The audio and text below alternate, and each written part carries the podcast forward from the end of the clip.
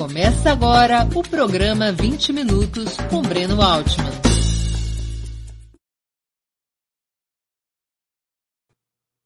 Bom dia! Hoje é 6 de agosto de 2021. Está começando mais uma edição do programa 20 Minutos. Nossa convidada é a historiadora Débora Neves, historiadora especialista em gestão do patrimônio cultural Atua profissionalmente como técnica da Unidade de Preservação do Patrimônio Histórico da Secretaria de Estado da Cultura de São Paulo, vinculada ao CONDEFAT. Especialista em História Contemporânea, dedica-se especialmente a temas ligados ao patrimônio cultural, memória social, ditadura e história das cidades. Antes de começarmos a conversa, gostaria de pedir que façam uma assinatura solidária de Opera Mundi em nosso site ou se tornem membros pagantes de nosso canal no YouTube. A imprensa independente precisa da sua ajuda para se sustentar e se desenvolver. Também peço que curtam e compartilhem esse vídeo, além de ativarem o sininho do canal. São ações que ampliam nossa audiência e nossa receita publicitária. Nossos espectadores e nossas espectadoras também poderão fazer perguntas à convidada nas áreas de bate-papo das plataformas.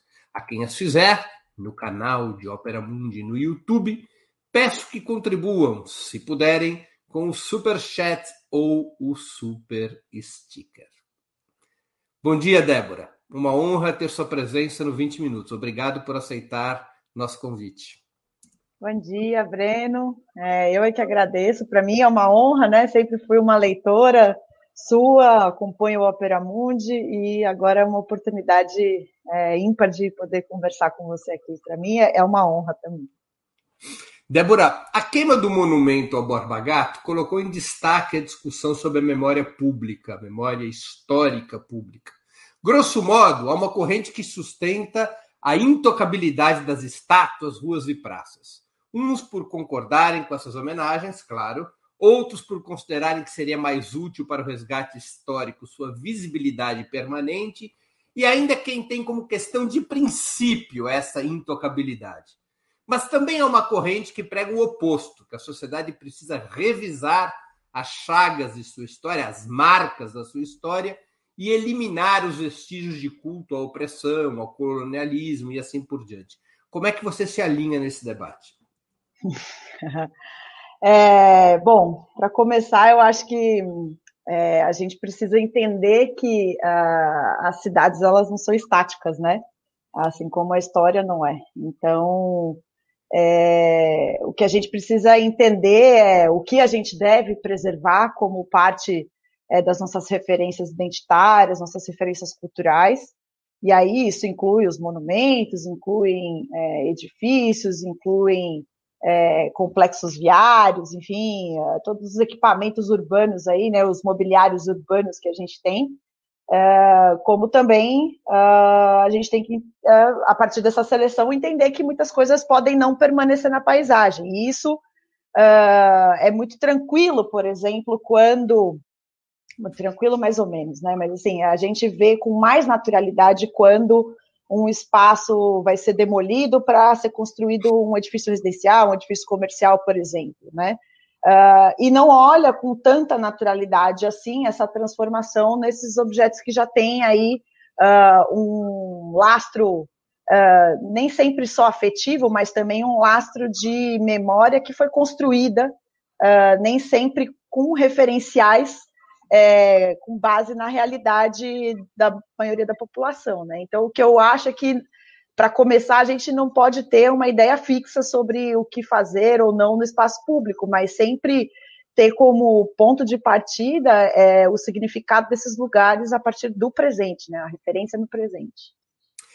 Nos últimos anos, ganhou força uma tendência cultural e de pensamento chamada decolonização, que tem muito a ver com a memória histórica.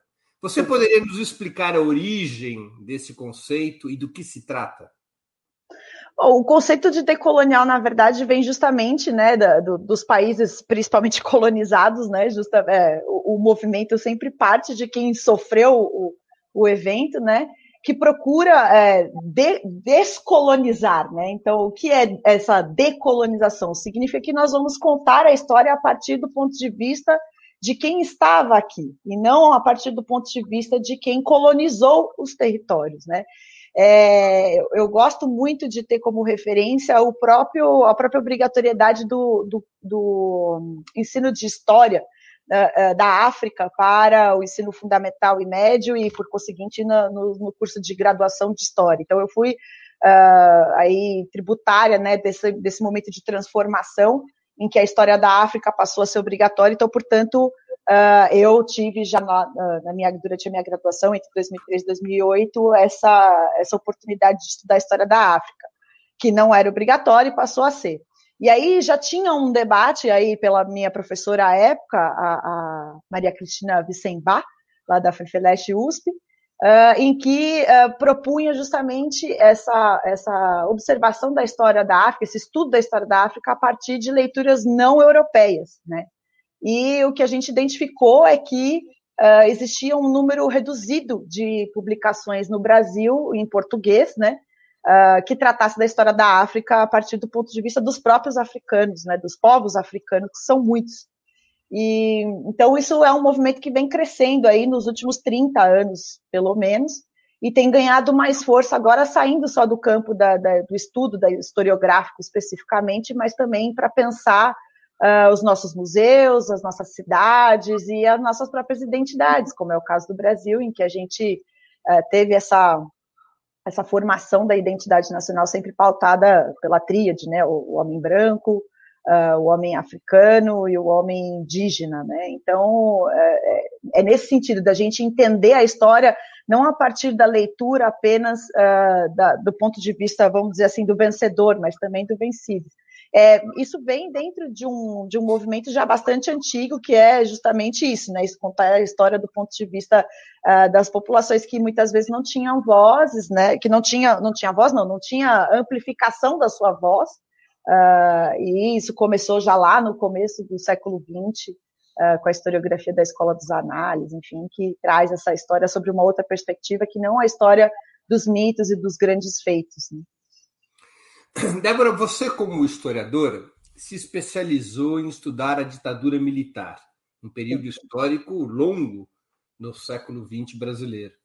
Mas aí você foi estudar a ditadura num aspecto diferente, das edificações e das obras dos militares.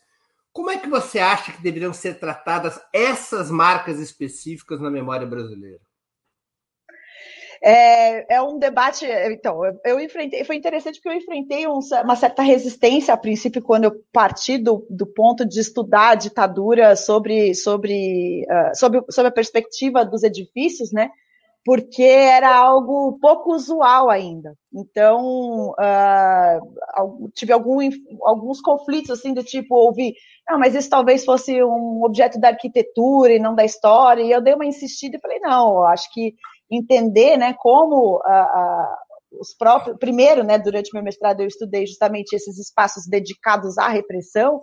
Então, eu estudei aqui em São Paulo, uh, principalmente o edifício do DOPS, que é onde hoje está instalado o Memorial da Resistência, né, o Presídio Tiradentes, uh, e na Argentina outros lugares de memória relativos a, também à repressão. E durante o doutorado eu estudei já como a ditadura imprimiu a sua marca nos espaços públicos, né? Que é e aí sai, né, dessa dimensão dos lugares de repressão e passa para a gente entender como que isso, como, como a ditadura um, é, é, transformou a cara da cidade, né? O que, que teve de especial durante esse período que transformou a história das, da cidade de São Paulo, no caso, né? Não, não, não me aventurei a estudar uh, mais de uma cidade, porque é, aí teria que ter uma vida para estudar tudo isso. E aí, uh, uh, esses espaços têm que ser tratados, acho que como eles são, né? E, a partir das histórias que eles nos contam, né? Então, no caso do, do, do, prédio do DOTS, né? é muito interessante todo o percurso que ele que, que foi da história do próprio edifício. Ele nasce, na verdade, como a Estrada de Ferro Sorocabana, um escritório da Estrada de Ferro Sorocabana, que depois, no final da década de 30, é uh, incorporada né, pelo Estado por conta da, da, da situação financeira da empresa. É, e o prédio lá da, do Lago General Osório passa para a propriedade do Estado, que começa ali a instalar alguns dos seus equipamentos. Então, por um tempo, instalou-se o, DOPS, algumas delegacias do DOPS, né, especializadas, e também o Arquivo do Estado, dividiam ali o mesmo edifício. E aí, ao longo dos anos, foi se tornando só, de fato, o, edifício do DOPS, é, já na década de 50, exclusivamente do DOPS, né. E uh, ele ficou sendo ocupado pelo DOPS até a sua extinção em 83 e depois continuou sob a posse da Polícia Civil uh, na década de 80. E aí teve uma outra configuração ali da Delegacia do Consumidor, que era uma espécie de uh, sucessor ali da Delegacia de Ordem Econômica né, do, do DOPS. E até que finalmente em 1997, né, houve aí um, depois de muita pressão e muitos debates entre o Fórum de Ex-Presos Políticos e familiares de ex-presos políticos e, e, também de desaparecidos, para transformar aquele num lugar de memória. Né? Tá aí a foto do DOPS. E, e aí começou todo um debate sobre o que faria-se naquele espaço, uh, mas sempre pensando na ideia de transformar ali num memorial. E o Estado uh, topou mais ou menos, por um tempo tentou instalar uma escola de música, que foi a responsável, é, e esse projeto foi o responsável, inclusive, pela desfiguração do edifício, etc. Mas é hoje, hoje não, já desde 2008, o, talvez a nossa principal referência, a mais importante referência de ocupação, transformação no lugar de memória em efetivamente no memorial. Mas a gente não pode fazer isso, por exemplo, com as obras públicas que foram feitas no caso do Minhocão.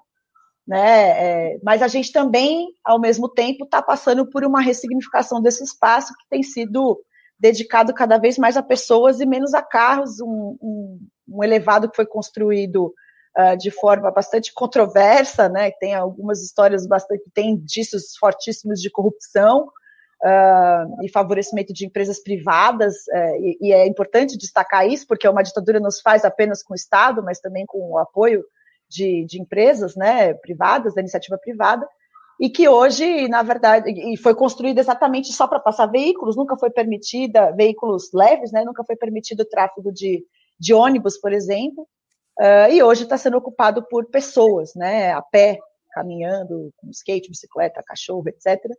E então, o que mostra que, aí voltando na tua, tua primeira provocação lá, do que, que a gente, de como que a gente deve encarar essas mudanças, né? É, as mudanças, de um modo geral, sempre causam algum espanto no começo, mas uh, quando elas estão afinadas com o desejo da, da sociedade, elas trazem bons frutos. Acho que qual, qual, é a tua avaliação acerca da atuação dos governos petistas sobre a memória da ditadura, para além da Comissão da Verdade? Países vizinhos, como Argentina e Uruguai, tiveram avanços mais substanciais na construção de uma memória histórica da resistência às ditaduras e, por outro lado, de revisão histórica dos símbolos dos regimes autoritários? Sem dúvida. É, mas acho que isso vai para além só do, do fato de ser um governo uh, petista ou progressista de esquerda. Acho que, uh, e também no caso lá, tanto do, do Uruguai quanto da Argentina, também viviam esse momento de governos progressistas, né, alinhados mais às ideias de esquerda. Eu acho que isso tem a ver, né, essa, esse sucesso, vamos dizer assim, né, em relação às políticas de memória nos nossos vizinhos, hermanos aqui, tem muito mais a ver com o próprio processo uh, de transição entre as ditaduras e as democracias do que efetivamente só com o fato de ter ali uma, uh, um governo progressista no poder, né? Então, é importante a gente destacar que os primeiros avanços que a gente teve aí é, é, são frutos da democracia, né? De pactos sociais, mas também de, de iniciativas é, importantes no campo da memória. Então, a gente pode começar ali até com o Fernando Collor, por exemplo, que cria lá em 1991 o Conselho Nacional de Arquivos e uma política de arquivos que permitiu, por exemplo, que qualquer um de nós possa acessar é, os arquivos disponíveis uh, que existem e que a gente conhece sobre o período da ditadura militar foram produzidos pelos órgãos uh, militares, né, ou mesmo de polícias, enfim.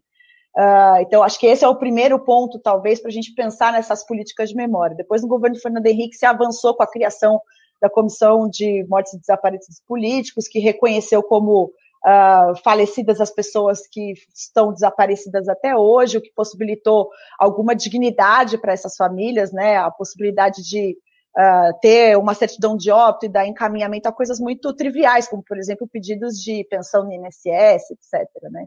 E aí, durante os governos uh, do PT, uh, a gente teve um avanço mais significativo com e também teve a, a, a comissão de anistia, né, que começou durante o governo Fernando Henrique também a avaliar os pedidos de indenização uh, para essas pessoas, né, que foram perseguidas, perderam emprego, etc e também uh, para as famílias dos, dos, desaparecidos e mortos, né?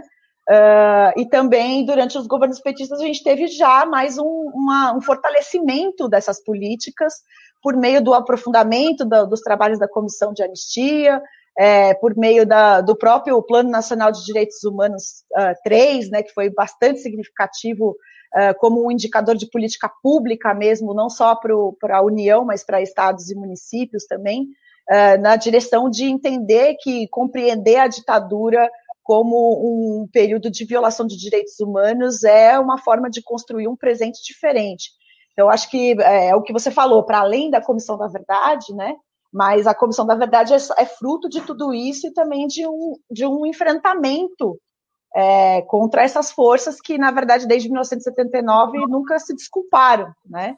Essas forças sempre tentaram se camuflar e se proteger, e essas forças estão presentes uh, ainda e agora é, com muito mais evidência do que a gente poderia imaginar, né? Então, eu acho importante destacar que o único pedido de desculpas público em nome do Estado que aconteceu durante o período democrático pelos crimes cometidos durante a ditadura veio uh, na voz de Dilma Rousseff, né? Uma mulher presidenta que foi a única pessoa que, que pediu desculpas, o que é interessante colocar até uma questão de gênero aí, né? Será que pedir desculpas não. é algo e só de mulheres, né? São mulheres que reconhecem erros. Uma, além da ironia dela própria ter sido uma vítima ferozmente brutalizada pela ditadura militar, né? Exatamente. Então, assim, né? É, é, ela foi torturada, né, foi sequestrada durante um tempo no doicode, depois ficou presa lá no de Tiradentes, enfim, a história dela é bastante conhecida, e, e, é muito interessante que precisou uma mulher que passou por tudo isso assumir a presidência da República para finalmente pedir desculpas. Mas o que é interessante, por exemplo, que nunca aconteceu no caso do Exército. Né? Na Argentina, Uh, o, comandante, o, comand, o, comandante do exército durante o governo da Cristina Kirchner pediu desculpas públicas, né? E isso nunca aconteceu aqui. E eu acho que cada vez a gente tem menos esperança de que isso aconteça, né? Eles celebram, né? Pois é, então é, eles, é, é, é, interessante que a gente está vivendo um tempo em que a gente está, que a gente não, né, em que tá, está se defendendo o direito de se defender a ditadura, de ser racista, enfim, é muito interessante e trágico o momento que a gente está vivendo. Para ver como as nossas feridas ainda não cicatrizaram, as páginas da história não foram viradas, né? Enfim, e, e acho que isso tem tudo a ver com o processo da própria redemocratização, que foi uma transição sequestrada, vamos dizer assim. Né? Agora, Débora, você acha que há uma correlação entre memória e atualidade? Eu vou ser mais preciso. Na Argentina e no Uruguai, onde a memória é, recebeu uma carga maior de intensidade, as Forças Armadas têm um papel político muito mais controlado, muito mais marginal, praticamente inexistente no caso da Argentina. É capaz de se um general ali aparecer dando opinião política sobre algum assunto, até os setores conservadores vão propor que ele vá para a cadeia. No Brasil, onde a memória foi tratada com muito menos intensidade, as Forças Armadas, passado um certo tempo, parecem jogar o mesmo jogo que jogavam antes. Você acha que tem uma correlação, uma gangorra, quando sobe a memória, desce a participação dos militares? Quando desce a memória, sobe a participação dos militares? É, é uma boa pergunta essa, né? Assim, o que eu, o, o que eu entendo a partir né, é, das pesquisas que eu fiz e, e até eu publiquei, publiquei, não, submeti um artigo recente aí para para discutir uh, na próxima Bienal de Arquitetura que vai acontecer o ano que vem, né? É justamente como a gente tem uma dificuldade é, de, de separar. Primeiro, a história é, da memória, né, que eu acho que tem a ver com o começo ali da nossa conversa que você fala sobre essa disputa pelas permanências das memórias no espaço público, né, é, e isso tem muito a ver com a memória estar dissociada da história, né, é, de uma compreensão da história. Então, Uh, a gente aqui no Brasil, né, por que, que, por que, que uh, uh, a gente ainda tem essa presença militar muito ostensiva e nesse momento é, é, eu costumo caracterizar este como um governo militar, né, em que tem um civil ali ocupando a cadeira de presidente, mas a tomada de decisões de fato está sendo tomada dentro dos quartéis, né.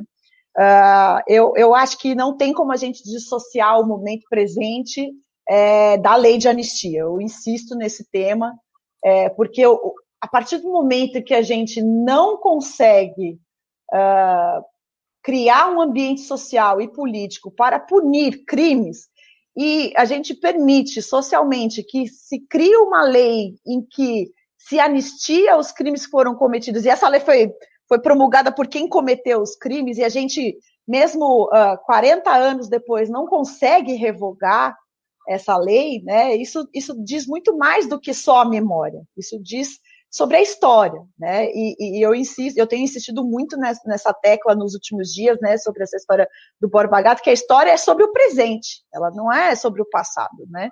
Uh, portanto, uh, a gente não consegue romper com esse ciclo, né, da, dos militares terem esse protagonismo político, porque a gente não conseguiu sequer puni-los pelo, pelos crimes que cometeram e, e enfim, a gente uh, trata hoje uh, institucionalmente torturador como herói, né?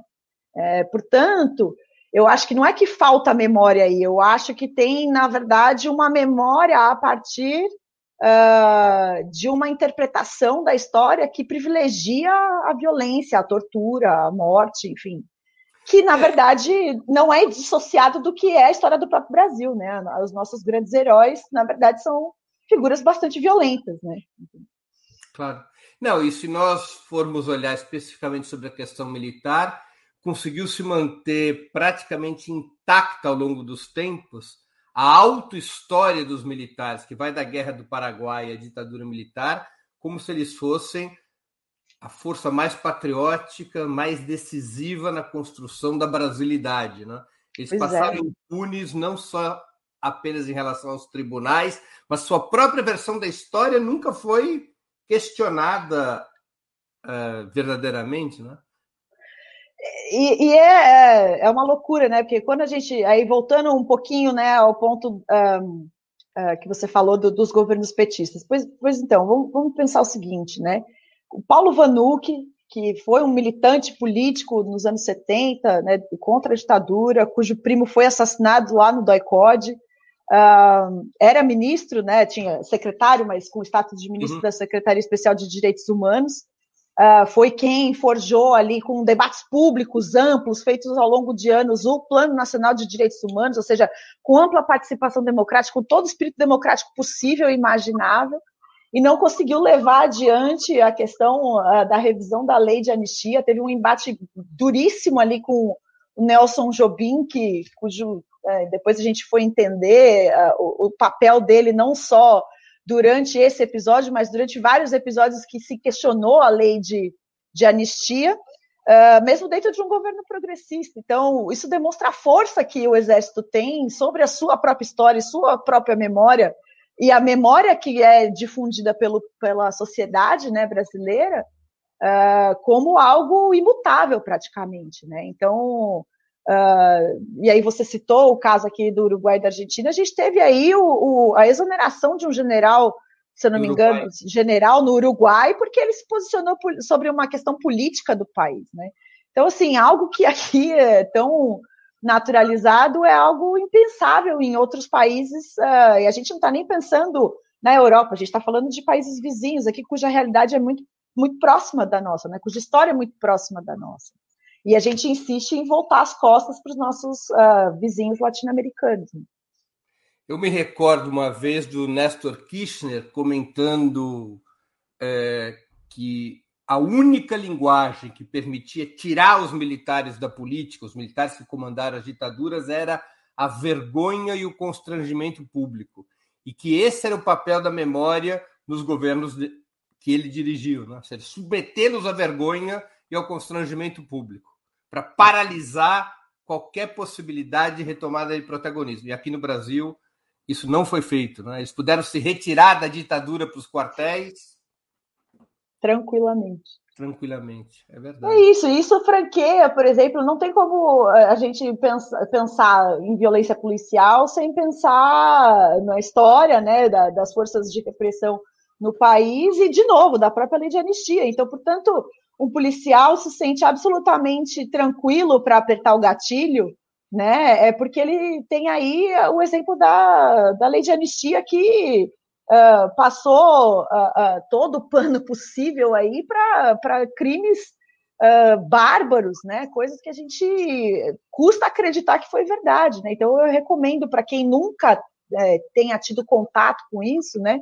visitar, por exemplo, o site do Memorial da Resistência, que tem alguns, alguns trechos de, de uh, entrevistas né, com pessoas que foram torturadas, uh, seja no DOPS, no DOICOD ou em outros equipamentos públicos né, de repressão, uh, ah, para entender do que, que a gente está falando. Né? A gente não está falando aqui de ser mantido preso dentro do processo legal e da formalidade burocrática, institucional. A gente está falando aqui de coisas que nos chocam muito, né? Então eu me lembro quando eu comecei a, a ter contato com o tema e eu li, uh, comecei a ler, né, os relatos no Brasil Nunca Mais, o, o, o livro uh, editado aí pela pela pela arquidiocese. Uh, pela arquidiocese, obrigada, estava tentando lembrar o nome. Arquidiocese, né, uh, aqui de São Paulo. Paulo aliás. Sim, e, e, que, cuja, cuja origem são justamente os processos judiciais uh, que corriam no Tribunal Militar aqui em São Paulo, é, eu era bastante jovem e eu, eu, eu, tive que parar de ler, assim, porque é, são coisas que realmente a gente custa acreditar que um ser humano é capaz de fazer com o outro. Então, uh, quando esse tipo de, de barbárie é relativizada e é, é anistiada, é, é ela é perdoada, ela é auto-perdoada, não existe nenhuma outra. É, isso permite que qualquer policial se, se guarda da esquina, né? Se sinta habilitado a fazer qualquer coisa. Atirar o gatilho, apertar o gatilho é o de menos, né? Claro. Débora, como estudiosa do patrimônio histórico, você participou, participa da elaboração dos trabalhos que devem levar o espaço do OICOD e da Operação Bandeirantes, a famosa delegacia da Rua Tutóia, a servir de memória à resistência contra o regime militar. Você poderia nos contar um pouco a esse respeito de qual seria o projeto? Eu já emendo com a questão do Camilo Vanucci, que é também sobre o mesmo assunto. O Camilo aqui ele coloca: conta para gente as propostas para o doicode e o que vai rolar no dia 9 de setembro lá. Então eu já nem sabia que ia rolar alguma coisa no 9 de setembro. O Camilo está aqui o Camilo, que já foi entrevistado por mim no Sub-40, que é um importante memorialista, biógrafo, e além disso, filho do Paulo Vanuc. O Paulo Vanuc é, é pai dele, é, Bom, é, esse, na verdade, eu, costumo dizer que o, o processo de armamento do ICOD ele é só um capítulo na história da resistência, né? É, ele é um pedido que, que uh, foi apresentado lá para o PPH, que é o lugar onde eu trabalho, né? É, uh, o que quer dizer PPH? De... O PPH, vamos lá, é a Unidade de Preservação do Patrimônio Histórico. Ótimo. Essa, essa, essa área técnica, é uma unidade técnica da Secretaria da Cultura e Economia Criativa aqui do Estado de São Paulo, né? Uh, em que nós recebemos os pedidos de tombamento, e também de intervenções em bens tombados uh, do estado de São Paulo todo. Então, é, primeiro é um trabalho assim que eu costumo dizer que eu sou muito, muitíssimo privilegiada porque eu tenho contato com as histórias das mais diferentes possíveis, uh, uma oportunidade única e, e, e, e, ali é o contato de fato é, muito estreito entre o Estado, a burocracia estatal, no bom sentido, né? Uh, com a população, com a sociedade, né? Porque a maioria absoluta desses pedidos são oriundos uh, da própria sociedade, seja por sociedade civil organizada ou indivíduos, enfim, qualquer pessoa pode apresentar um pedido de tombamento desde que devidamente justificado. E foi isso que o, o, o Ivan Seixas, acompanhado aí de uma série de outros uh, organizações de defesa de direitos humanos, uh, fez em 2010. Ele pediu ali o tombamento do prédio do DOI-CODE, como você bem disse. E atualmente fica... funciona qual delegacia? É a 19, né? 36 36 delegacia da Polícia do de São Paulo. É isso, ali na Vila Mariana, na Rua Tutóia, né? Muito pertinho ali da, da 23 de maio, coladinho com o prédio da IBM, para né, o pessoal aqui uh, de São Paulo se situar um pouco. Para quem não é de São Paulo, é uma região muito próxima do, do Parque do Ibirapuera, do ginásio do Ibirapuera e também do comando do Segundo Exército aqui de São Paulo, comando do Sudeste, né? E que cinicamente os torturadores chamavam de Tutóia Hilton. Olha, essa eu não conhecia. Esse era, uma, conhecia. Era, um, por, era, uma analogia porque é, os presos norte-americanos no Vietnã, quando caíam presos nas mãos da. Quando prendiam é, guerrilheiros, levavam para as prisões de Saigon e chamavam de Saigon Hilton. Então, alguns integrantes da ditadura passaram a chamar de Tutóia Hilton. Que é o Hilton, cadê é. hoteleira? Você será levado para um hotel cinco estrelas, na verdade, um hotel. Pois é. Só que as avessas, né? Até tem o livro do belíssimo livro, né? Vencedor do Prêmio Jabuti do, do, do, Marcelo Godoy, que se chama A Casa da Vovó, que trata justamente do doicode, porque esse também era um nome utilizado ali pelos, pelos agentes que trabalhavam nesse lugar, porque dizia que lá era a casa da vovó também, mais uma. Eu não conhecia essa do Hilton, mas então, portanto, a gente vê aí uh, o grau de perversidade que existe né, né, por trás dessa, das mentes que trabalharam lá. Uh, então, já adiantei, inclusive, o trabalho do Marcelo, para quem quiser conhecer, porque é um trabalho importantíssimo que traz a memória de quem trabalhou no DOI-CODE, que é algo muito difícil de se conseguir, porque, a exemplo do que você citou aí do Nestor Kirchner, muitos deles têm essa vergonha, né, de, de assumir publicamente que trabalharam lá, ao contrário dos, dos grandes chefes, como era o caso do Ustra, enfim, uh, ou do Carlinhos Metralha, que também está uh, aí, foi recentemente condenado justamente pela sua atuação no, no DOI-CODE, né. Mas voltando ao, ao, estudo de tombamento, foi apresentado em 2010, eu tinha acabado de, de ingressar lá quando esse, esse, esse pedido estava tramitando, e eu me lembro que uma da. que assim, o que me. Primeiro que eu já queria trabalhar com o tema, porque era o que eu estava começando a trabalhar no mestrado, né? E segundo, porque eu lembro que um conselheiro, né, à época, entrou na sala falando sobre esse, esse processo, né, o processo administrativo, né, eh, de tombamento, dizendo que ele achava que ele tinha sido despachado para ele, ele achava que ia uh, devolver, propondo o arquivamento do pedido de tombamento, porque o prédio não, era, não tinha muitas características arquitetônicas memoráveis, enfim, era algo bastante ordinário, não tinha valor. E aquilo me acendeu um alerta, né? Porque para mim, que era mais jovem, né, tinha acabado de me formar, e estava entrando ali naquele momento, não estava conhecendo muito ainda o que era o trabalho do patrimônio, entendia que, bom, se tem importância histórica, a gente já parte do pressuposto que vale ser estudado para entender qual é a sua pertinência, né, a partir do ponto de vista do tombamento, né. Então aquilo me assustou muito, e aí eu comecei a entender que o campo do patrimônio era um campo muito uh, praticamente do domínio absoluto de arquitetos que tinham a principal preocupação em preservar aquilo que era esteticamente importante, relevante, etc. Então, uh, todo o trabalho inicial ali foi justamente para demonstrar que a importância arquitetônica era o que menos importava naquele espaço, a princípio, né? É, que o que importava ali era assim o que tinha acontecido, né? Então, foi um. É, o, o, processo de tombamento é feito em duas etapas, né? Então, primeiro, uma pessoa apresenta esse pedido, e, e, esse pedido ele é feito uma análise preliminar, em que nós técnicos avaliamos a, a, a, se a documentação reunida é suficiente para a gente fazer a instrução, etc., e se tem pertinência. E isso é submetido para o conselho, então, o CONDEFAT, que é o órgão deliberativo também vinculado à secretaria, né, que determina se uh, vai, algo vai ser tombado ou não vai ser tombado. Mas nesse momento específico, né, depois desse estudo preliminar, existe uma primeira votação que define se vai ser aberto um estudo de tombamento ou se esse pedido vai ser arquivado. E o que, que diferencia um momento do outro? A partir do momento em que o estudo de tombamento é aberto, esse, esse edifício, né, os edifícios de um modo geral, passam a ter uma proteção prévia. Isso significa que ele não pode ser demolido e que qualquer intervenção física no espaço, por menor que seja, precisa ter uma autorização prévia justamente do próprio conselho depois de uma análise técnica. Né? Portanto, quando esse pedido foi encaminhado em 2012 para a relatoria, quem foi a relatora foi a, a, a professora Cristina Meneghello, da Unicamp, do Departamento de História também, que fez justamente essa comparação com outros espaços semelhantes da América do Sul, e, e me lembro que ela citou bastante uh, o Museu da Democracia no Chile, né? Não, não, o Museu da Democracia no Chile.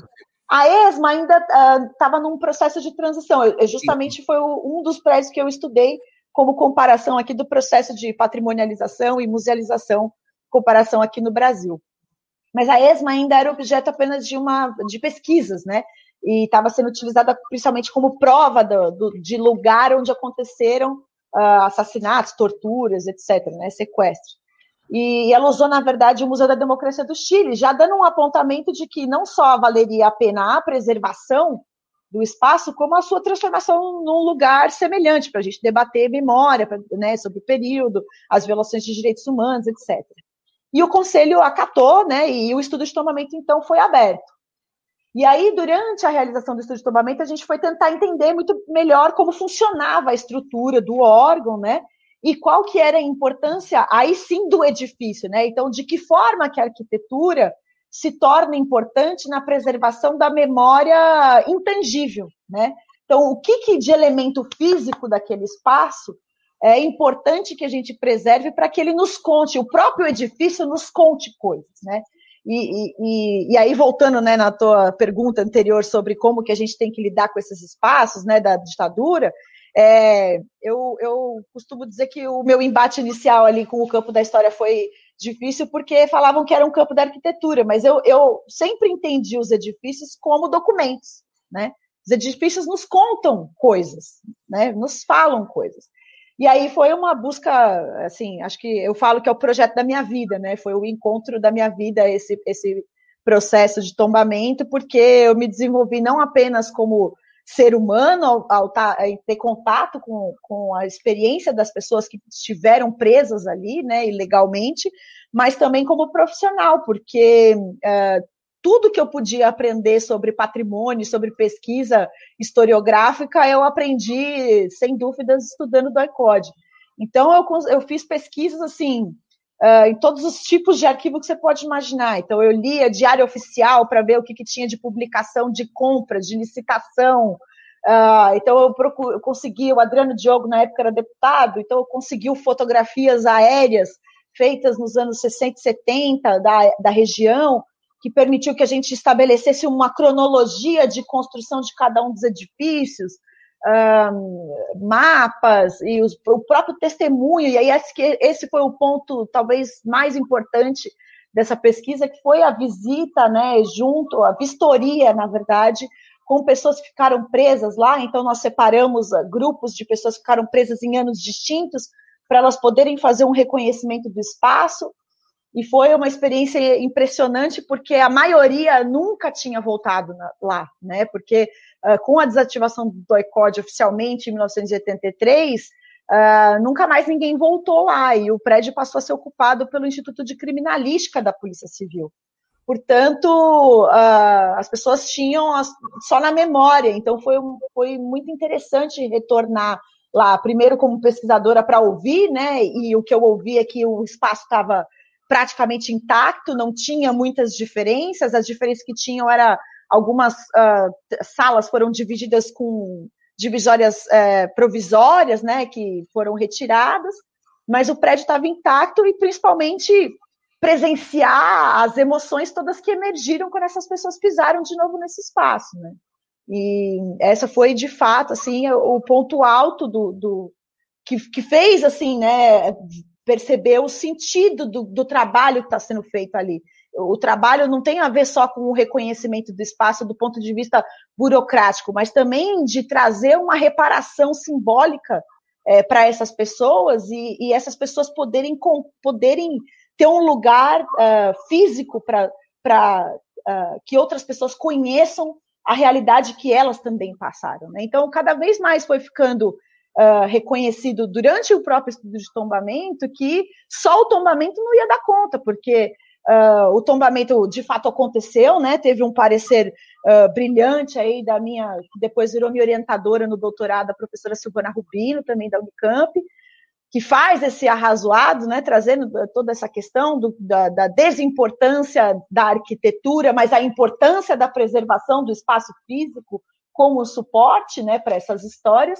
E foi uma sessão emocionante no Condefat, porque Uh, estavam ali presentes pessoas que tinham ficado detidas, então estava o Adriano Joe, o Maurice Politi, o Ivan Seixas, né, estavam assistindo essa sessão do conselho, que passou a ser aberta para o público durante a gestão da professora Ana Lana, que hoje é diretora da Faculdade de Arquitetura e Urbanismo, então ela foi presidente do Condefat e abriu as sessões para que as pessoas pudessem assistir publicamente, né? E essa sessão especificamente foi uh, conduzida, foi presidida pelo secretário de Cultura, o Marcelo Araújo, que foi também a pessoa ali muito uh, uma das muitas pessoas responsáveis pela criação do Memorial da Resistência, né? Portanto, tem uma série de simbolismos e esse é, eu, foi muito interessante porque eu fui super assim preparada para responder perguntas e né, para ver o debate que ia acontecer no, no conselho e uh, curiosamente não teve debate, né? Foi para a, a, Silvana leu o, o, o, voto dela e quando abriu, né, para os conselheiros fazerem algum uh, questionamento, ninguém se manifestou e a votação foi unânime. E aí depois conversando com alguns conselheiros, eles falaram que não teve debate porque assim estava todo mundo profundamente emocionado porque de alguma forma tinha contato com uh, o DOI-COD, seja porque um familiar foi detido ali seja porque alguns amigos uh, passaram por lá, enfim, seja porque uh, entendiam que aquele era um momento histórico. Então, foi, foi um momento bastante importante dentro da história do Condefat, num momento importante da história do país, porque uh, naquele ano se completou 50 anos do golpe, né? Foi em janeiro de 2014. Então, teve um, uma série de simbolismos né, por trás uh, dessa decisão. desse espaço, o que, que ele vai virar? Pois é, então, aí começa todo o debate, que é isso que o, o, o Camilo pediu para eu contar aqui, né? E desculpa eu me alongar, é que eu me empolgo, porque essa realmente é uma história claro, é, claro. bonita e eu acho que de resistência de todos nós, assim, e também de acreditar que o Estado é sim um espaço que a gente precisa conquistar e um lugar que a gente pode transformar de violador a defensor de direitos humanos, né? E aí, assim, como eu disse, né, se entendeu que aquela preservação só pelo tombamento não ia servir de nada, porque uma vez tombado, uh, ia ter que preservar apenas as características físicas do espaço, né? Não ia necessariamente transformar aquilo num lugar de memória, num memorial. Quer dizer, já era um lugar de memória, mas não, não um memorial. Podia, por exemplo, a Polícia Civil instalar outra coisa lá, né? O prédio estava, um dos prédios estava vazio, né? Uh, os outros estavam, são quatro edifícios, né? A delegacia e mais três, então só um, que era o principal, justamente onde as pessoas eram torturadas, estava vazio. Então a Polícia Civil poderia ocupar a qualquer momento. E aí foi muito interessante, porque uh, eu, eu sempre fiz esse trânsito entre a delegacia e a Polícia Civil com os interesses de quem estava pedindo a preservação e, e e foi muito interessante porque o próprio delegado do DECAP, que era o responsável ali, entendeu que ele tinha que desocupar aquele espaço. E durante o processo de tombamento, ele começou a desocupar, até que em 2017, os dois prédios que ficam nos fundos da delegacia foram desocupados e estão desocupados até hoje. E aí, nesse meio tempo, né, o Comitê Paulista por Verdade, Memória e Justiça entrou com uma denúncia no Ministério Público por abandono daquele prédio, né, porque estava com problemas estruturais de telhado, estava chovendo, então o prédio estava realmente em uma situação difícil, em mau estado de conservação. E isso se tornou um inquérito civil no Ministério Público, que uh, num dia nos convidou, a, a minha coordenadora, né, lá da UPPH, uh, ah, para uma reunião e ela falou: Olha, vamos comigo, porque é você que entende do assunto, então eu me sinto mais segura se você for comigo. E uh, a gente teve uma reunião com a então a promotora Beatriz Budim, da, da Promotoria de Defesa de Direitos Humanos, né? perguntando, falou, olha, eu sei que é complicado, né, construir um museu, né, nesse momento, mas assim, a gente, o prédio está lá, está vazio, será que a gente não consegue fazer alguma coisa, né, nesse meio tempo, dar algum uso para ele, mesmo que seja esporádico, enfim. E aí eu expliquei para ela que eu tinha tido contato com a experiência da Argentina, justamente da ESMA, né, que fazia essas visitas mediadas durante o processo de pesquisa que estava sendo real, realizado lá e que a gente podia. Só para esclarecer nossos espectadores, a ESMA é a Escola Superior da Marinha Argentina. De Mecânica da Armada, isso. Mecânica da Armada, perdão, Escola Superior de Mecânica da Armada. É, que é a Marinha. É, e que foi um dos principais centros de tortura durante a ditadura argentina entre 1976 e 1983. É. E, e, e é um processo assim muito importante uh, da gente uh, uh, de ocupação daquele espaço, né, e de debate do que fazer com aquele espaço depois do fim da ditadura, né, que eu conto com mais detalhes no, no meu livro, enfim, em comparação também com o que foi o processo aqui do DOPS, né. Mas esse processo foi importante porque da ESMA foi um, referencial aqui para também tentar tratar as coisas que estavam acontecendo no DOICOD. E aí, a partir dessa provocação do Ministério Público, eu comecei a conversar, né, primeiro com o Núcleo Memória, uh, que é comandado pelo Maurice Politi, que é ex-preso político, detido lá, uh, com o Instituto de Estudos da Violência de Estado, né, que é, tem o protagonismo aí da, da Crimeia e da Amélia Teles, que também foram presas, tiveram seus companheiros presos, filhos também foram presos, a Janaína Teles, o Edson Teles, né, a família Teles é muito uh, protagonista no, no, embate pela memória e pela justiça, né? E a gente foi entendendo ali que daria para a gente criar algumas possibilidades. E aí, a partir dessas reuniões iniciais, em que eu também convidei ali o pessoal do Laboratório de Arqueologia Pública da Unicamp, que eu tinha conhecido por ocasião de uma audiência da Comissão Estadual da Verdade, né, comandada ali pelo professor Paulo, Pedro Paulo Funari, a gente fez essa primeira reunião e entendeu que daria para a gente fazer alguns trabalhos, uh, principalmente começando ali pelo trabalho de pesquisa arqueológica no espaço. E aí a gente criou um grupo de trabalho que hoje conta aí com mais de 15 instituições, entre instituições públicas, universidades e instituições da sociedade civil, em que a gente está debatendo desde 2018, portanto, os rumos para o DAICOD. A ideia, de fato, é transformar isso num memorial, né? E, e não apenas num memorial, mas num espaço de excelência da pesquisa sobre lugares de memória, né? Não só a pesquisa documental, mas também a pesquisa física, no espaço físico, que permite essa pesquisa tanto do ponto de vista da arqueologia, uh, da arqueologia clássica, né? Como a arqueologia pública, a arqueologia forense, que permitirá, por exemplo, que a gente identifique se existem traços de uh, material humano, né, para coletar, por exemplo, DNA, quanto da pesquisa historiográfica, sociológica, com os moradores do bairro, com ex-presos políticos, para construir de fato aquilo que a gente entende por um museu comunitário em que tem a participação do maior número de pessoas possível. Pois bem, e aí o que, que é que vai acontecer no dia 9 de setembro, que o Camilo deu um spoiler importante aí, né? É, esse inquérito civil que estava correndo no Ministério Público foi convertido numa ação civil pública, ou seja, o Ministério Público apresentou denúncia à Justiça no final, no comecinho de junho. Uh, essa, essa denúncia foi aceita pela, pelo Tribunal de Justiça, foi uma decisão importantíssima que nos surpreendeu, inclusive, o juiz entendeu uh, o pedido, entendendo que sim, aquilo tem que se transformar uh, talvez num espaço de memória, uh, e deu uma liminar, garantindo a não ocupação desses espaços que estão vazios, desses dois prédios que estão vazios. Uh, não podem, portanto, ser ocupados por nenhum outro órgão da Polícia Civil, ele tem que permanecer como está até o final do processo, pelo menos, e uh, que o Estado de São Paulo dê início aos trabalhos de preservação, uh, como está descrito lá na resolução de tombamento que foi aprovada em 2014.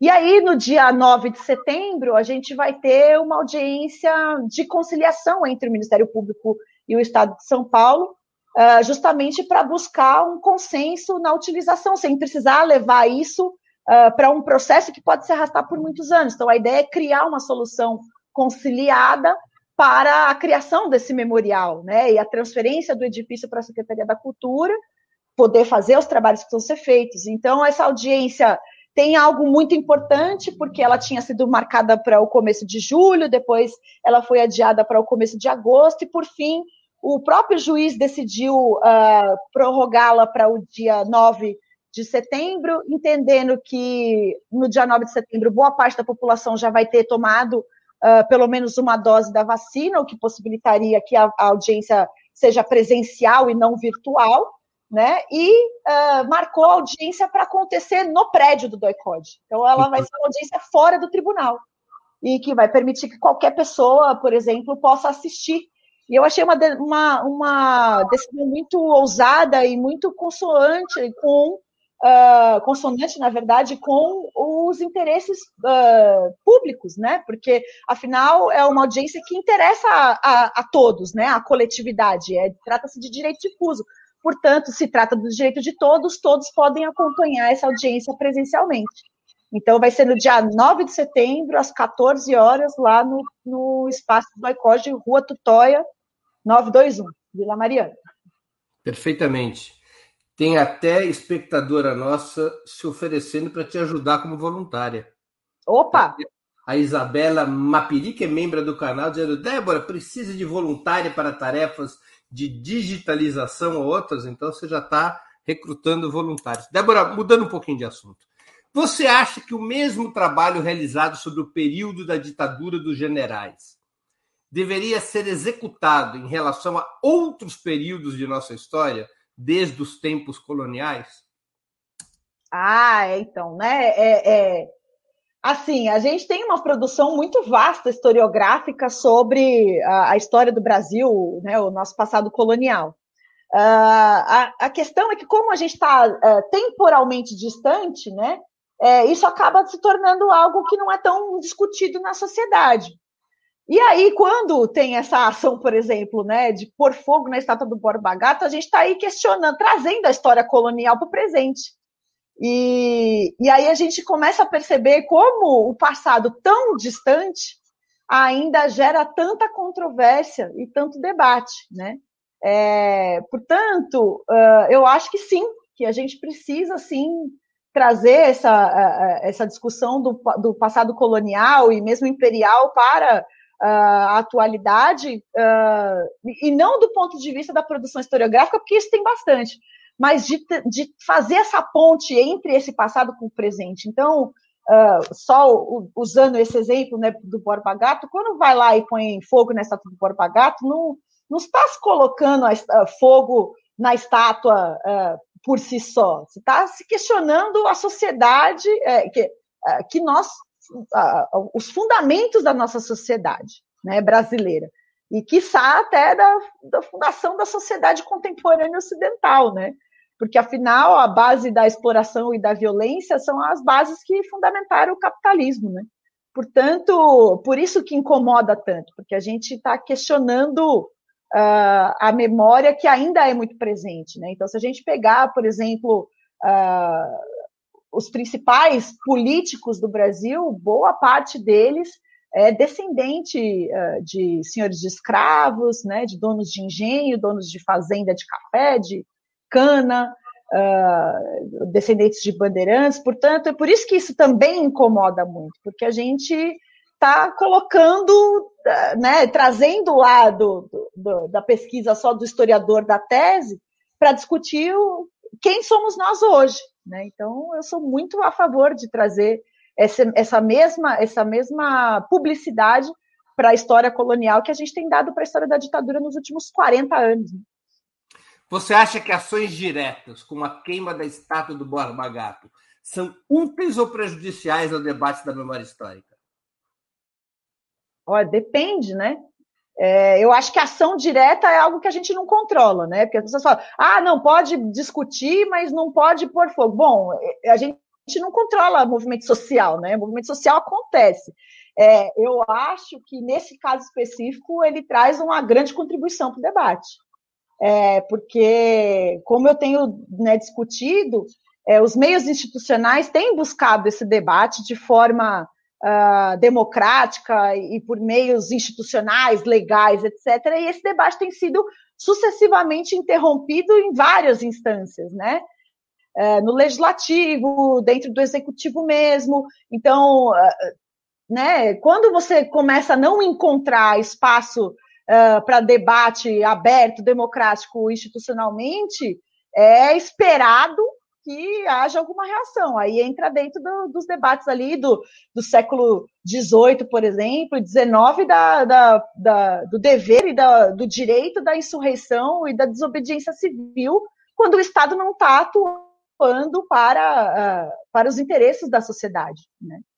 Agora, nessa lógica de superar as homenagens da historiografia oficial, da historiografia institucionalizada, que se concretiza através de monumentos, nomes de rua, nomes de praça. Qual é o limite? Por exemplo, o Borba Gato, ele era um bandeirante, genro do Fernão Dias, envolvido em todos os crimes cometidos pelos bandeirantes. Parece uma situação mais clara. Agora, o Zé de Alencar, que era um escravagista, deve deixar de, de ser nome de ruas? Qual que é o limite para esse processo de decolonização? Eu acho que o limite é sempre o do debate público, né? Eu acho que é o debate público, porque é importante a gente dizer assim, né? É, qual é o processo hoje para a gente instalar um monumento a alguém no espaço público, ou seja, se, se o espaço. A gente tem o péssimo hábito aqui no Brasil de tratar o espaço público como o espaço de ninguém, né? Mas é o contrário, o espaço público é o espaço de todos, né? E aí a gente começa a se perguntar qual é o processo hoje para batizar o nome de rua, para dar o nome de uma rua, né? Qual é o, o debate que existe para criar um, erigir um monumento em homenagem a alguém, né?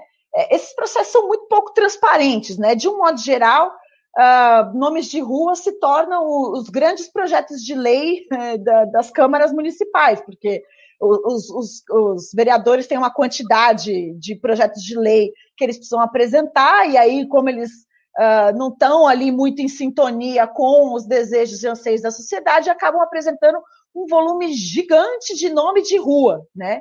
E esses nomes de rua, muitas vezes, a gente nem sabe quem é, ou são interesses muito uh, pouco publicizados, né?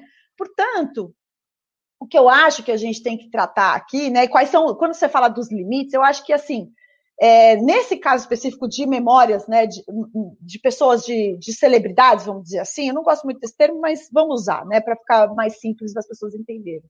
Quando a gente fala disso, eu acho que é importante a gente não deixar um espaço fechado só para quem está tomando a decisão, ou seja, seja para o legislativo de um modo geral. Mas tampouco deixar esse debate na mão só de especialistas, como é o meu caso, que sou técnica, né, sou historiadora e trabalho dentro de uma unidade técnica que toma ali, que, que na verdade não toma decisões, mas é, traça caminhos para as decisões, né? É, e, e, isso eu acho que o patrimônio cultural tem muito a contribuir para o processo democrático como um todo. Né? Nós temos experiências muito positivas de criação de museus comunitários, né, da, da, criação de, uh, de uh, inventários participativos, da elaboração de inventários participativos para uh, identificar patrimônio cultural, aquilo que é patrimônio para um determinado segmento, etc. Portanto, o limite vai ser estabelecido por esse tipo de pacto social que inclui entendo, um maior número de pessoas. Eu entendo o mecanismo que você propõe, mas eu quero saber a sua opinião. O limite é a decolonização, vamos usar esse termo, tá. de quem foi agente de opressões ou pode atingir quem teve opinião a favor dos opressores? Eu estou pegando o caso do Zé de Alencar, um dos grandes escritores Sim. do Brasil e que era explicitamente um escravagista. Ele deveria deixar de ser homenageado com nomes de rua, na sua opinião, pela opinião que ele teve a favor do escravagismo? Ou isso deve atingir apenas os agentes do escravagismo? Não, eu acho que não existe agente sem ter apoio, né? Então, talvez ele deixasse de, talvez deva deixar de ser homenageado, né? É, mas isso não significa apagar a história uh, que ele tem a contribuição dele para a literatura. E eu, essa pergunta é, é importante e, e, agradeço por você me provocar a, a, a, pôr a minha opinião, porque eu acho que é isso, né? A gente tem ouvido muito falar em anacronismo, em ideias fora do lugar, quando a gente trata do que aconteceu no passado, como se a gente tivesse que ficar uh, uh, como se a gente tivesse que ficar refém daquilo uh, que aconteceu, né? De novo, eu acho que a história serve para contar o que aconteceu. A interpretação que a gente vai dar para ela no presente tem a ver com os valores que nós temos no presente. Então, uh, tratar o, o, o, José de Alencar não apenas como um escritor, mas alguém que também contribuiu para o escravagismo, né, para a escravidão de pessoas pretas aqui no Brasil, é, significa estar em consonância com uh, os interesses da população indígena uh, que ainda existe aos trancos e barrancos aqui no, no, país, né? Portanto, tem que estar alinhado com rua, o presente. Deixa eu insistir. Se você morasse tá numa rua chamada José de Alencar e houvesse uma assembleia dos moradores da sua rua e alguém propusesse José de Alencar foi um escrava, defendeu o escravagismo, eu quero substituir o nome da rua José de Alencar por, pelo nome de Luiz Gama. Você votava a favor ou contra? A favor. Tá bem. Deixa eu passar aqui para uma outra pergunta. Teve um, um espectador nosso que fez uma pergunta semelhante sobre o José de Alencar. Eu quero agradecer, eu me perdi aqui na lista. Peço tá. desculpas, tá. porque eu vi que teve um espectador que também apontou a questão do José de Alencar. É, outra pergunta. A extrema-direita francesa, representada pela antiga Frente Nacional, rebatizada agora como Reagrupamento Nacional, recorre à história para construir símbolos de ultranacionalismo. O grande símbolo deles é a Joana d'Arc. A extrema-direita brasileira, o bolsonarismo, também opera com esse tipo de narrativa? Opa, se opera. Claro que opera. Ué, a, a, essa louvar a, a imagem do Ustra, usar camiseta com a cara do Ustra, né? Ou então essa pichação que fizeram no mural da Marielle aqui em Pinheiros, escrito Borba Gato Vive, é exatamente isso. Né? Esse, o campo da memória é um campo de disputa, e o campo da memória pública é mais ainda, né? É, não tenho dúvida. Quer dizer, você acha que é importante e não um desperdício de energia, de um ponto de vista progressista, o debate sobre a história brasileira, combatendo a história dos vencedores? Eu acho, eu acho que é, é trazer a, a, história, porque parece que a história é um, um, papel, né? Que a gente vai, escreve a história aqui, bom, isso é o que aconteceu, acabou, tchau, né? parece que a, a, a, história é neutra. Não existe neutralidade, né? É, é, isso uh, não significa que você precisa fazer uma história uh, enviesada, é, desprovida de critérios e é, métodos científicos. Mas não existe neutralidade em nenhuma ciência, mesmo nas ciências exatas. É importante que a gente diga isso, porque afinal a, a ciência, o conhecimento é produzido por humanos e humanos têm lado. É isso, né? E eu acho importante essa sua pergunta, porque ontem eu vi quando você compartilhou no Twitter, né, a, a, a, a entrevista de hoje, um, um seguidor seu comentou lá dizendo que o identitarismo vai abrir as portas para o Bolsonaro ser reeleito em 2022. Eu uh, uh, gostaria de discordar com toda a educação né, do, do seguidor, enfim, eu entendo que existe um, um, segmento, uma parcela muito preocupada com, vamos dizer assim, a oportunidade desse debate, né? Ah, será que é oportuno a gente discutir isso? E aí eu sempre uh, devolvo a, a, pergunta assim: uh, se a gente tem, vai encontrar um momento para discutir as bases da sociedade racista que a gente vive, né? Qual é, qual é o momento que a gente vai ter, né? Quando que vai ser esse momento, né? Porque já faz aí 300 anos que a gente, 300 não, né? Mas faz uh, uh, 100, 130 anos que a escravidão foi abolida, né? E assim, foi mesmo, né? De fato, e a escravidão, mas o racismo está presente. Quando que a gente vai encontrar esse momento ideal, né? Uh, se não foi 10 anos atrás, vai ser daqui 20 anos. É, é, como se isso tivesse absolutamente dissociado do momento que a gente vive. Não, né? E a outra questão é o que que isso tem a ver com o identitarismo, né? Pois é, então, como se a gente falar de racismo fosse algo identitário, né? É, não, a gente está falando aqui da nossa própria história, do, do que fundamentou. Se a gente não conseguir enxergar nas bases da nossa sociedade, na nossa história, o resultado que nós estamos vivendo hoje, a gente nunca vai conseguir transformar a nossa sociedade. Isso não é um projeto de agora, né?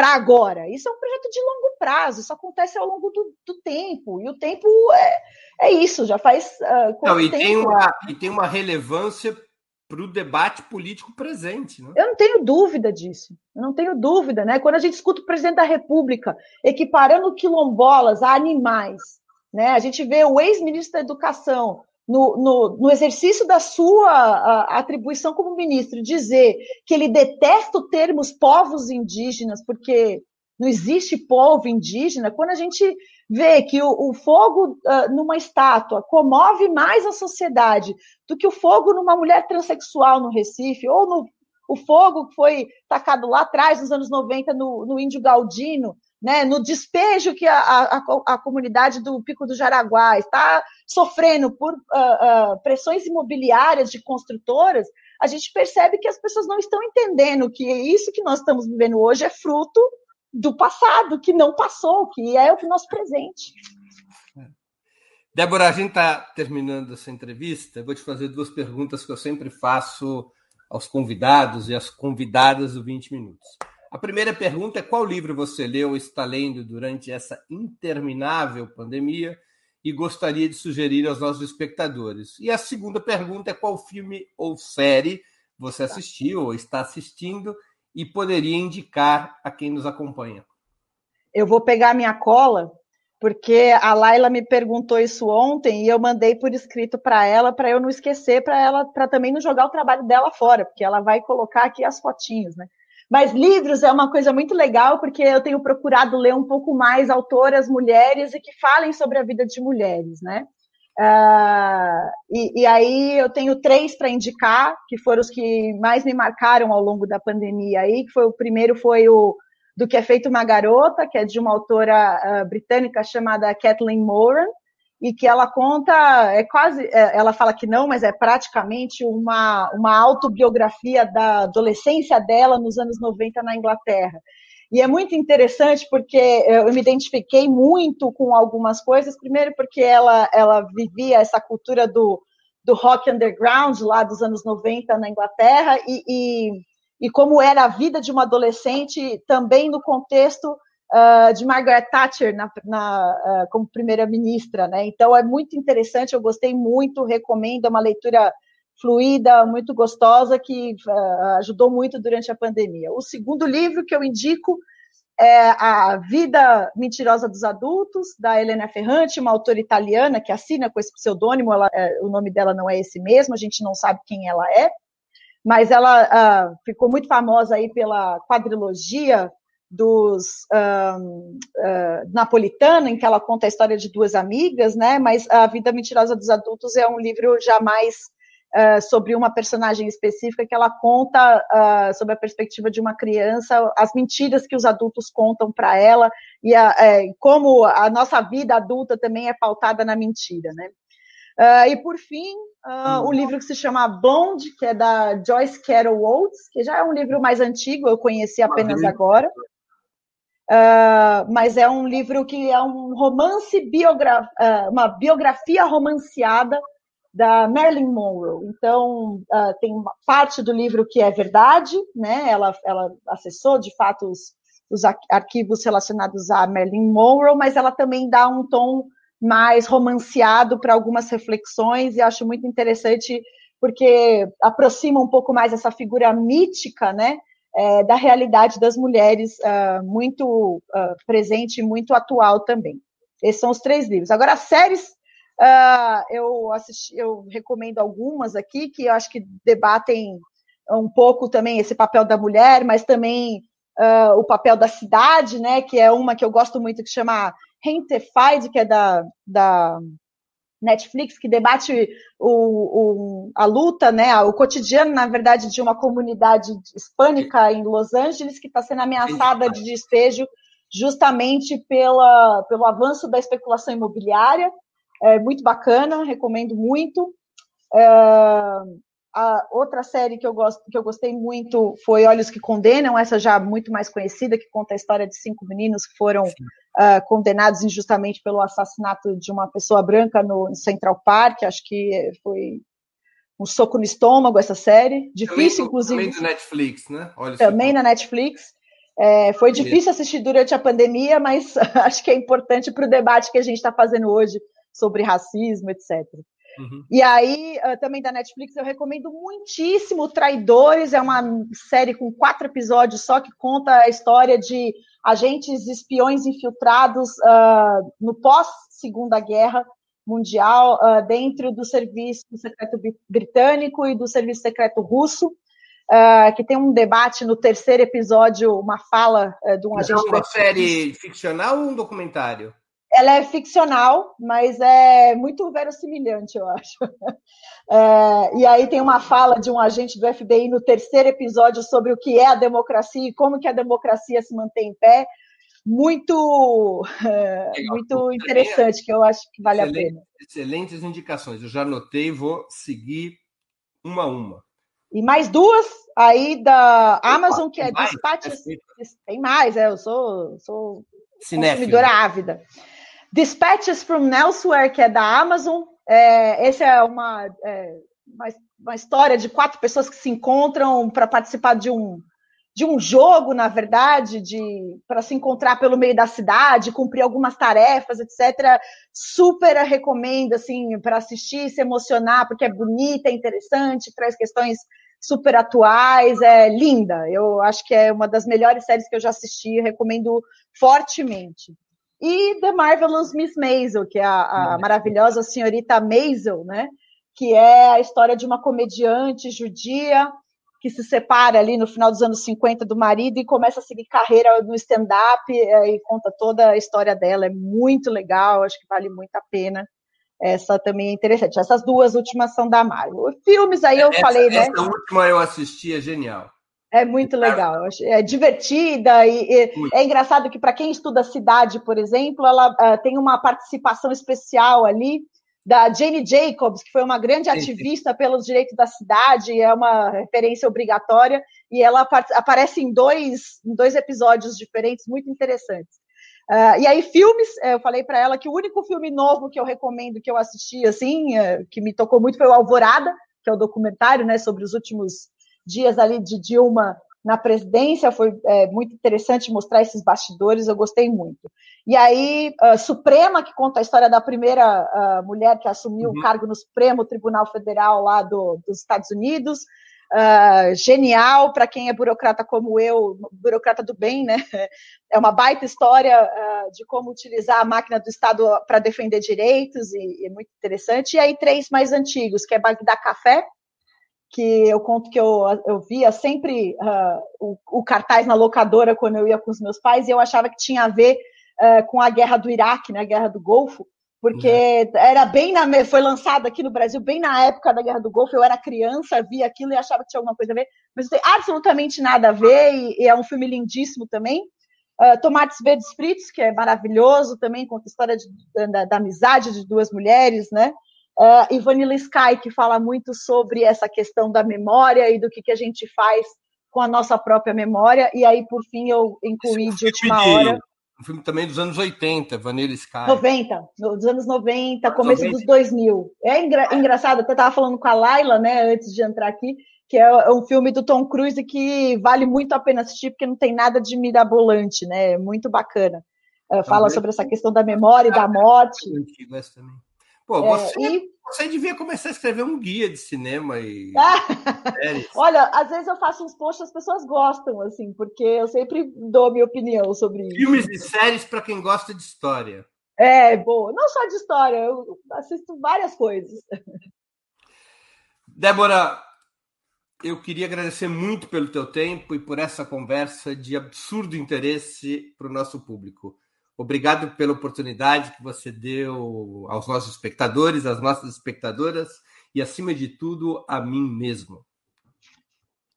Eu é que agradeço, Breno. Foi um prazer. Eu quero agradecer a oportunidade né, de poder conversar com mais pessoas, de poder debater mais sobre a história. Acho que um dos compromissos que eu assumi, né, quando fiz o juramento lá na graduação, era justamente de tornar a história algo é, acessível a todos, porque Afinal, todos nós somos sujeitos da própria história e é só assumindo esse papel que a gente transforma a realidade. Então, para mim é um prazer, eu agradeço muitíssimo. Obrigada pelas perguntas provocativas e obrigada a todo mundo. Eu queria só deixar o meu contato, pode ser, para o pessoal claro. que quer se voluntariar ou que queira conversar mais. Claro. É, o meu e-mail pessoal é h.débora Neves. Deixa, deixa eu só pedir para a produção subir na tela, porque tá. fica mais fácil para as pessoas. Então, diga lá. h.deboraneves.gmail.com então, quem quiser conversar mais, a, a moça se candidatou a ser voluntária, a gente agradece, porque vamos precisar mesmo. Eu, assim, e, tá certo? Isso, exato, perfeito, tá certinho. E quem quiser também, estamos aí para fazer outras conversas e debates, e é isso. Perfeito, Débora, muito obrigado, então, mais uma vez. Obrigada. Tá bem? Encerramos assim mais uma edição do programa 20 Minutos. Voltaremos a nos ver segunda-feira, 9 de julho, às 11 horas da manhã, com mais uma edição do programa 20 Minutos. Nosso convidado dispensa apresentações. O ex-deputado federal Jean Willis. O tema: haverá primavera depois do inverno? Até lá, obrigado pela audiência, bom final de semana e um grande abraço. Para assistir novamente esse programa e a outras edições dos programas 20 Minutos, se inscreva no canal do Opera Mundi no YouTube. Curta e compartilhe nossos vídeos, deixe seus comentários. O jornalismo de Opera Mundi é mantido com o seu apoio. Faça uma assinatura solidária em www.operamundi.com.br. Com um pequeno valor mensal, você nos ajuda no desenvolvimento de um jornalismo independente e de qualidade. Obrigado pela audiência e até a próxima.